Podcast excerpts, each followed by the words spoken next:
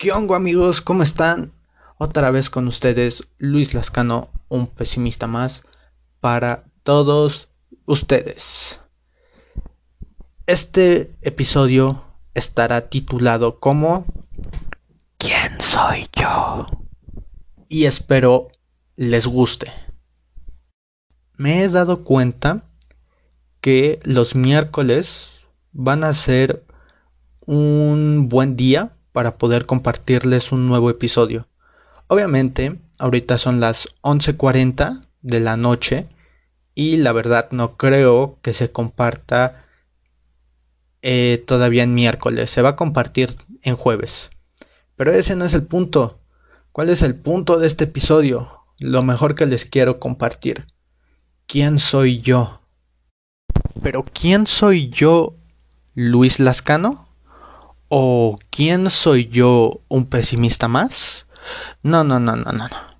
Aquí quiero basarme en quién soy en general.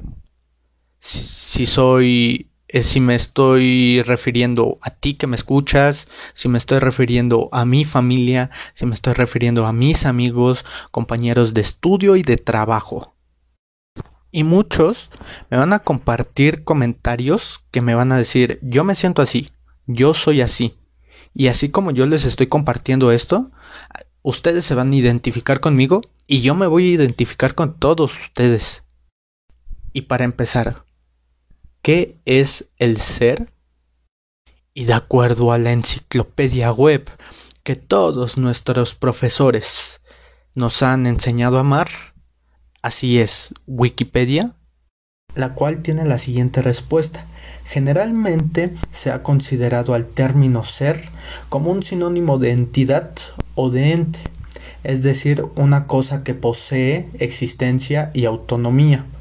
Pero, según Aristóteles, el ser como sustancia está compuesta de materia y forma, las cuales están unidas de manera inseparable.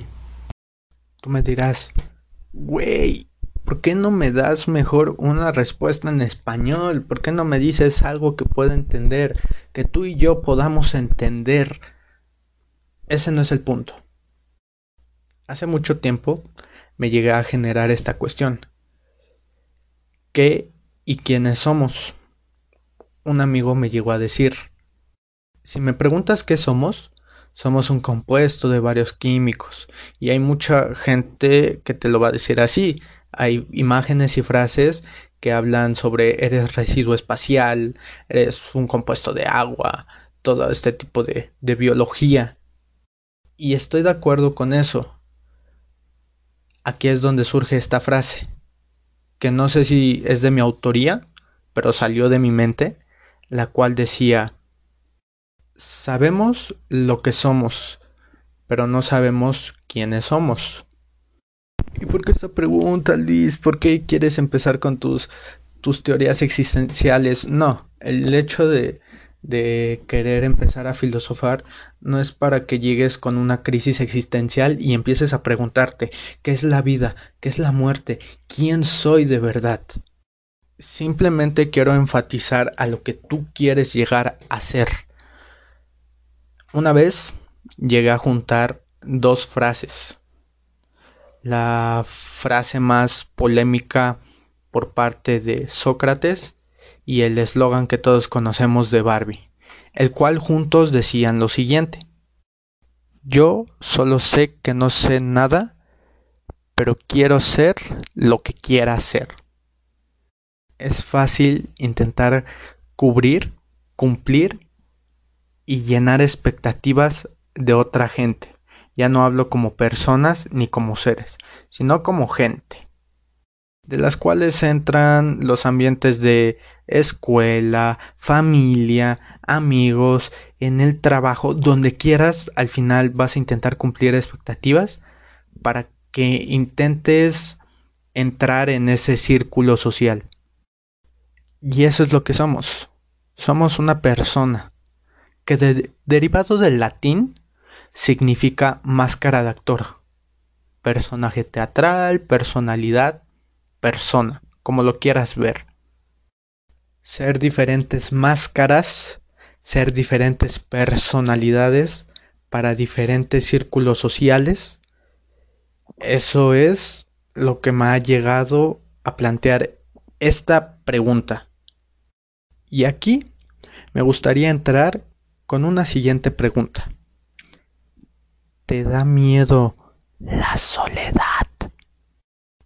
Y para la psicología, la soledad se define como un fenómeno multidimensional, psicológico y potencialmente estresante, resultado de carencias afectivas, sociales y o físicas, reales o percibidas, que tiene un impacto diferencial sobre el funcionamiento de la salud física y psicológica del sujeto. En pocas palabras, a mí sí me da miedo la soledad. Así que vamos a preguntarle a Google, ¿es mala la soledad? ¿La soledad es mala? Según los Institutos Nacionales de Salud, National Institutes of Health, la soledad no solo se siente mal, sino que también puede ser perjudicial para su salud. Las personas que se sienten solas corren un mayor riesgo de contraer muchas enfermedades, incluidas las enfermedades del corazón, la presión arterial alta y la enfermedad de Alzheimer. Y si lo vemos por ese punto, estoy de acuerdo. Pero, esa persona, ¿cómo está tomando la soledad? Yo creo, yo comento, yo pienso que la soledad no es mala si nos podemos adaptar a ella, no sobrevivir, adaptarnos. La soledad nos hace pensar en muchas cosas si lo quieres ver desde mi perspectiva, desde mi pensamiento. Y el mejor consejo que yo daría sería el siguiente. Adentrarnos un poco más en nuestra psique. ¿Y qué es la palabra psique? Esta palabra que proviene del griego y constituye la palabra psicología. En esta misma etimología, la psique es el alma de uno, la actividad mental, lo que tenemos por dentro, todo lo que eh, no demuestra o una pequeña parte, yo digo que es una millonésima parte de lo que demuestra nuestra persona o nuestras diferentes personalidades.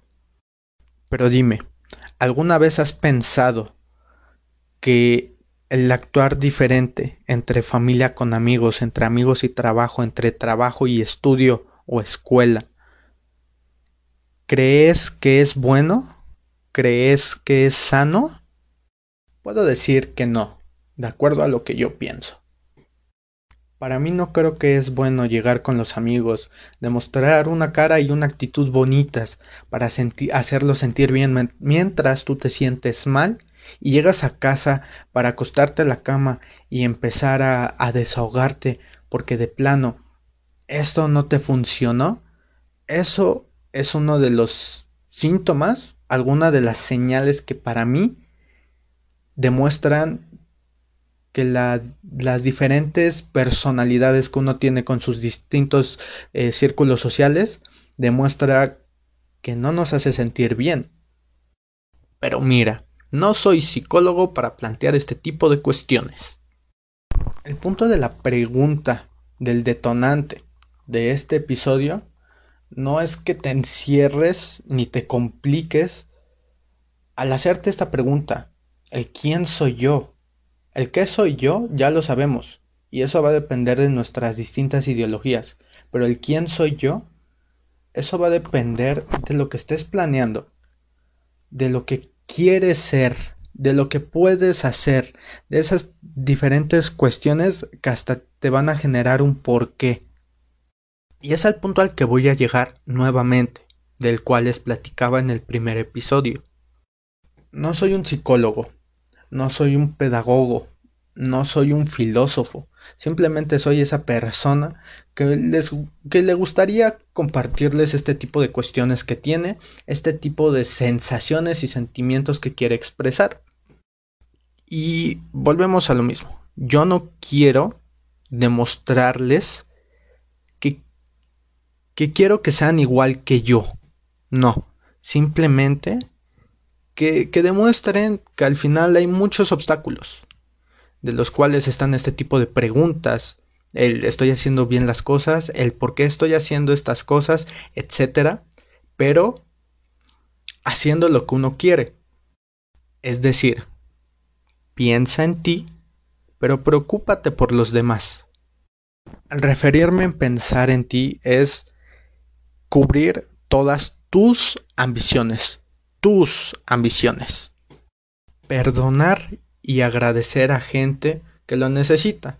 Porque si ya nos desglosamos un poco más y empezamos a hablar sobre este tipo de cuestiones, entraría la parte del karma, en donde entra la persona que se aprovecha de ti por tu bondad, por tu humildad, y al final esperas que el karma o la ley de la atracción haga todo el trabajo.